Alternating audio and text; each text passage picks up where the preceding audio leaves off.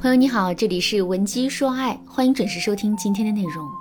上节课我给大家讲解了用户思维，并且我还告诉大家，只有具备了用户思维，我们才能跟男人进行更好的沟通。可是，怎么才能拥有用户思维，从而让男人更加认可我们呢？上节课我给大家分享了第一个方法，一定不要结论先行。下面我们继续来讲第二个方法，站在男人的角度想问题。在商品售卖的过程中，如果顾客不喜欢你的某款商品，这个时候你会怎么做呢？我想你肯定不会跟这个顾客理论，更不会说这个顾客没眼光，自己的商品明明很好。为什么不会这么做呢？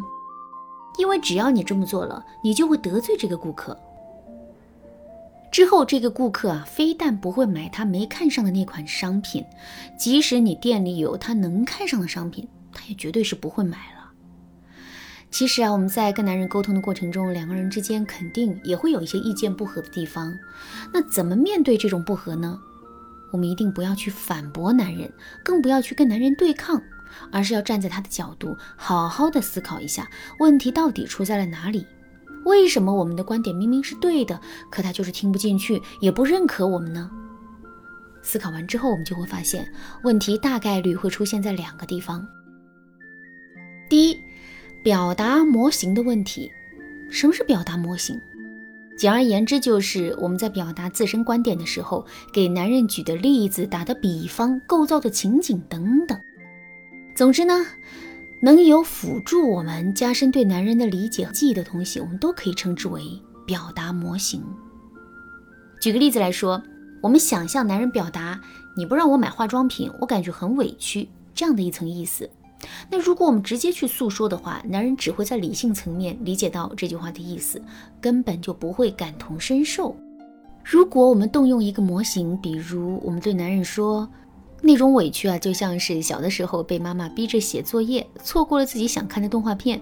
听到这句话之后，男人对我们内心感受的理解会更深一些，可他依然无法完全理解我们的感受，这是因为男人远不如我们女人感性。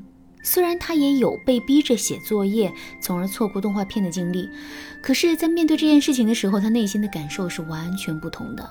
所以呢，我们一定要学会用男人熟悉的例子做模型，以此来让他更加深刻地理解到我们想要表达的意思。比如，我们可以对男人说：“亲爱的，你玩游戏玩得正嗨的时候，我突然把你的电源给拔了，你会不会很委屈、很生气呢？肯定是会的，对吧？”其实你不让我买化妆品的时候，我跟你的感受是一样的。游戏每个男人都爱玩，玩游戏被阻止的痛苦，男人也都经历过。所以，我们这么一说，男人肯定就能跟我们感同身受了。当然了，找到一个合适的模型，并且借助这个模型清楚地表达出自己的观点，这也并不是一件简单的事情。如果你想系统地学习这个方法的话，可以添加微信文姬零零九，文姬的全拼零零九，来预约一次免费的咨询名额。那除了打比方之外，我们还可以带男人进入某种情景，比如我们可以对男人说：“今天上班的时候，同事发现我的嘴角有一块死皮，就问我用什么牌子的唇彩和口红。我如实相告，却换来了同事对我的嫌弃。他对我说，我那个口红的牌子啊，太 low 了。”而且我用的也是这个牌子一年前的产品，难怪嘴角会有死皮。亲爱的，听到这些话，我的心里真的好难过呀。当我们把自己想表达的话融入到一个具体的情景之中的时候，男人就更容易会跟我们感同身受，进而变得更心疼我们，甚至是有更多的动力给我们买更贵的化妆品。第二，表达角度的问题。同样的一句话，我们进行表达的角度啊不同，那最终的效果也会完全不同的。举个例子来说啊，为了三天之后的聚会，我们想让男人给我们买一条新裙子，这个时候我们该怎么对男人说呢？如果我们站在自己的角度对男人说，三天之后就要参加聚会了，可我连一条像样的裙子都没有，你赶紧给我打点钱，我想趁着这几天的时间给自己买一条新裙子。那么最终的效果肯定非常不好。可是，如果我们站在男人的角度去表达同样的意思呢？比如，我们对男人说：“亲爱的，你穿这身衣服真的好帅气啊！嗯，只可惜我的裙子都太普通了，完全搭不上这么帅气的你。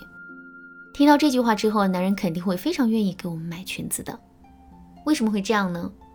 因为男人会觉得我们买裙子啊是为了给他增彩，而不是为了满足自己的虚荣心。既然这件事情对自己是有利的，那何乐而不为呢？所以大家发现了吗？同样的一件事情，仅仅是因为表达角度的不同，最终的结果就会变得天差地别。同样的道理，在一段感情中。在跟男人深情沟通的时候，我们也要把利己的角度转换成利他的角度，只有这样，我们才能更容易把话说进男人的心里。就拿男人在外面喝酒应酬，很晚都没有回家的例子来说，针对这件事情呢，我们其实有两个比较大的诉求。第一个诉求是提醒男人保重身体，早点回家；第二个诉求是让男人知道我们很害怕，很需要他。怎么才能科学的表达这两个诉求呢？如果我们站在利己的角度去表达，那么我们就很容易会说出男人不回家自己很害怕，或者是男人总是在外面喝酒，一点都不顾家之类的话。这些话显然是不中听的，也是无法达成我们的目的的。正确的做法是，我们要站在利他的角度去表达我们自身的诉求。比如，我们可以对男人说：“亲爱的。”我估摸你现在已经应酬的差不多了，所以就提前给你准备了醒酒茶，你要抓紧时间回来哦，否则茶就要凉了。其实我现在有点害怕，毕竟这么大的房间空荡荡的，只有我一个人，所以我打算一会儿就睡了。如果你回来的太晚的话，我担心没办法给你开门呢。男人想不想回家？想不想喝热乎乎的醒酒茶？想不想要有人照顾他的洗漱呢？肯定想。可是如果他不早点回家的话，这些服务啊就都没有了。所以说完这些话之后，我们不用刻意强调让男人早点回来，男人就会乖乖的回家的。这是因为我们站在他的角度说了很多跟他利益相关的事情，这些事情就是很好的驱动力，根本就不用我们再说别的。不过呢，在对男人进行利他性的表达的时候，如果我们把握不好其中的分寸的话，也很容易会给对方一种被逼迫的感觉。那么，这种分寸到底该如何把握呢？如果你不知道该怎么办，可以添加微信文姬零零九，文姬的全拼零零九，来获取导师的针对性指导。